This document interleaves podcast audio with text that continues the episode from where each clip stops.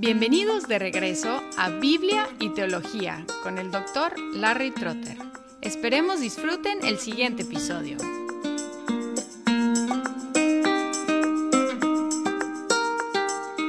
Cuando estás trabajando en algún proyecto, puede ser algo en la casa o en el trabajo o en la escuela, y alguien se acerca y observa tu proyecto, observa lo que estás haciendo y quiere hacer un comentario. ¿Qué tipo de comentario quieres escuchar? Algo como buen trabajo, bien hecho, excelente, fantástico. O, ja, ¿es todo? ¡Qué desastre! Parece que vas a tener que empezar de nuevo no se ve como nada. ¿Cuál tipo prefieres? Obviamente el ánimo y no el desánimo. Aquí tenemos una situación en los días de Ageo, el profeta, en la cual el pueblo había empezado a trabajar en un gran proyecto de reconstruir el templo y en el capítulo 2 encontramos que fue el día 21 del mes séptimo, es decir, que habían estado trabajando como siete semanas en este proyecto de reconstruir el templo. Y aquí tenemos el comentario del Señor por medio de Ageo. Vamos a leer el texto primero. Dice, el día 21 del mes séptimo vino la palabra del Señor por medio del profeta Ageo Habla ahora a Zorobabel, hijo de Salaltiel, gobernador de Judá, y al sumo sacerdote Josué, hijo de Josadac, y al remanente del pueblo. ¿Quién ha quedado entre ustedes que haya visto este templo en su gloria primera? ¿Y cómo lo ven ahora? Tal como está,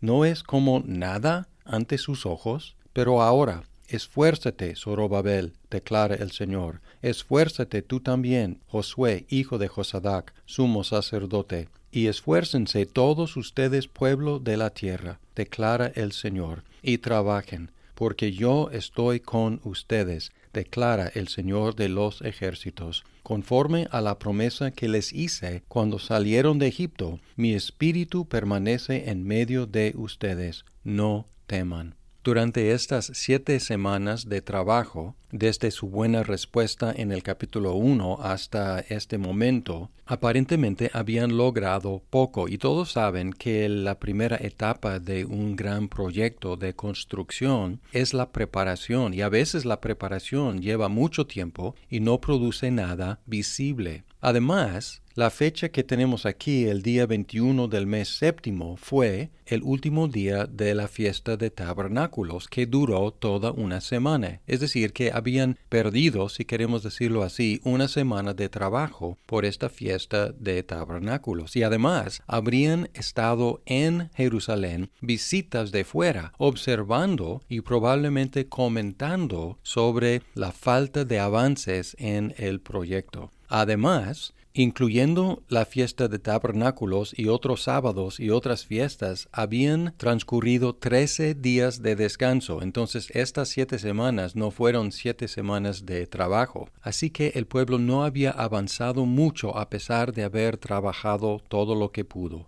Y aquí tenemos el tercer mensaje de Dios por medio de Ageo, y otra vez se dirige a Zorobabel, Josué y el remanente. Son los mismos cuyos espíritus Dios había animado a trabajar. En esta situación, ¿qué esperaríamos de Dios? Por supuesto, un mensaje de ánimo, pero antes de este mensaje de ánimo tenemos un mensaje de desánimo, porque Dios preguntó en el versículo 3, ¿quién ha quedado entre ustedes que haya visto este templo en su gloria primera? La pregunta es para los mayores, porque hacía 16 años habían puesto la cimentación del templo. Y ahí, cuando echaron de nuevo la cimentación, había algunos cuantos que habían visto el templo de Salomón en toda su gloria. Y puedes leer en Esdras 3:12. Y en ese entonces habrían estado en sus cincuentas por lo menos y ahora estamos hablando de 16 años después, habrían estado ahora en sus setentas, es decir, algunos cuantos de los más mayores habían estado cuando echaron la cimentación hacía 16 años y habían visto el templo en toda su gloria antes de la destrucción por los babilonios y Dios hace una pregunta a ellos. ¿Quiénes de ustedes vieron este templo en su gloria y ahora cómo se ve? Y hace la comparación. ¿Y cómo lo ven ahora? Tal como está, ¿no es como nada? ante sus ojos? Esta pregunta es muy fuerte porque llega a un pueblo desanimado y echa más desánimo, diciendo, han estado trabajando durante siete semanas y cómo se ve lo que tienen ahora. ¿No se ve como nada en comparación con la gloria anterior? A simple vista esto se ve cruel. Sin embargo, psicológicamente es muy astuto porque prepara el camino para el ánimo que sigue. El pueblo tuvo que admitir que no habían logrado gran cosa con sus manos todavía y en esa condición estuvieron listos para recibir el ánimo de Dios. Pero antes de escuchar esa palabra de ánimo, debemos reconocer que nuestra situación muchas veces es como la suya. La palabra de Dios nos llega y desafía nuestras prioridades, nos anima por medio de su espíritu a responder en obediencia. Luego empezamos a trabajar, trabajamos en nuestro matrimonio, en nuestra familia, en nuestras disciplinas, en nuestra iglesia, lo que sea, y luego nos damos cuenta que no hemos avanzado mucho. Y a veces hay gente con el don de desánimo que se acerca y señala la pobreza de nuestros avances. En esta situación de desánimo, Dios llega y otra vez se dirige a cada uno, se dirige a Zorobabel, se dirige a Josué y se dirige al pueblo. En el 4. Pero ahora esfuérzate, Zorobabel, declara el Señor, esfuérzate tú también, Josué, hijo de Josadac, sumo sacerdote, y esfuércense todos ustedes, pueblo de la tierra, declara el Señor, y trabajen. Aquí tenemos un eco muy fuerte de la instrucción que Dios dio a su pueblo antes de entrar en la tierra prometida bajo el mando de otro Josué, Josué hijo de Nun, el sucesor de Moisés. En el libro de Josué capítulo 1 versículo 6, sé fuerte y valiente, porque tú darás a este pueblo posesión de la tierra que juré a sus padres que les daría. Versículo 9, no te lo he ordenado yo, sé fuerte y valiente, no temas ni te acobardes, porque el Señor tu Dios estará contigo donde quiera que vayas. Aquí repite esta instrucción a Zorobabel, a otro Josué y al pueblo. Pero ahora el pueblo ya no se llama el remanente, sino todo el pueblo de la tierra, probablemente haciendo alusión a la conquista de la tierra bajo el primer Josué. El propósito de ser fuerte fue para seguir construyendo el templo, porque dice esfuérzate, esfuérzate, esfuércense y trabajen.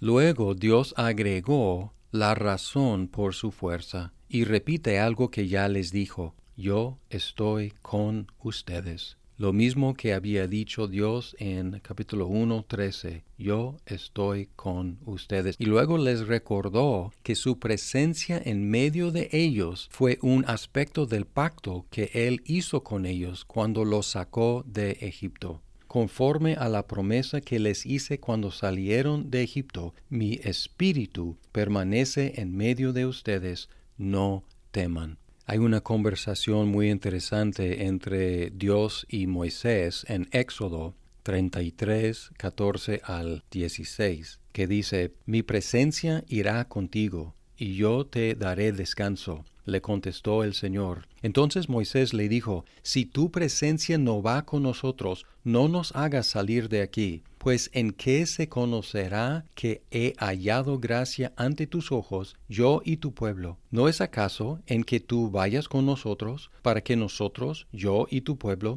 nos distingamos de todos los demás pueblos que están sobre la superficie de la tierra? El argumento de Moisés es, si tú no vas con nosotros, no vale la pena ir, porque seremos como todos los otros pueblos de la tierra, y lo que nos distingue de los otros pueblos es tu presencia entre nosotros. Lo mismo hoy en día, ¿qué nos distingue como cristianos de todos los demás pueblos del mundo? La presencia de Dios con nosotros por medio de su Espíritu Santo. Así que, a pesar de la poca fuerza que hay en nosotros, a pesar de los pocos avances que hayamos hecho, a pesar del desánimo, tenemos una razón por la cual esforzarnos y trabajar. Dios está con nosotros por medio de su Espíritu. Pensando especialmente en mis hermanos pastores y ministros, misioneros, mi experiencia es que uno de los enemigos mayores que tenemos en el ministerio es el desánimo.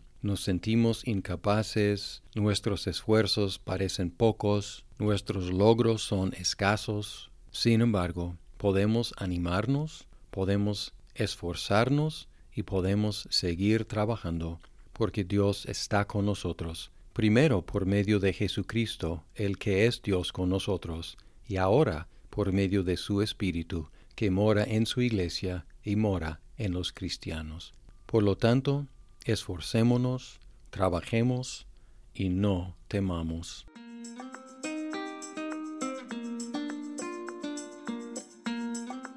Muchas gracias por escuchar este episodio. Si estás disfrutando Biblia y teología, por favor compártelo con tus amigos. Hasta pronto.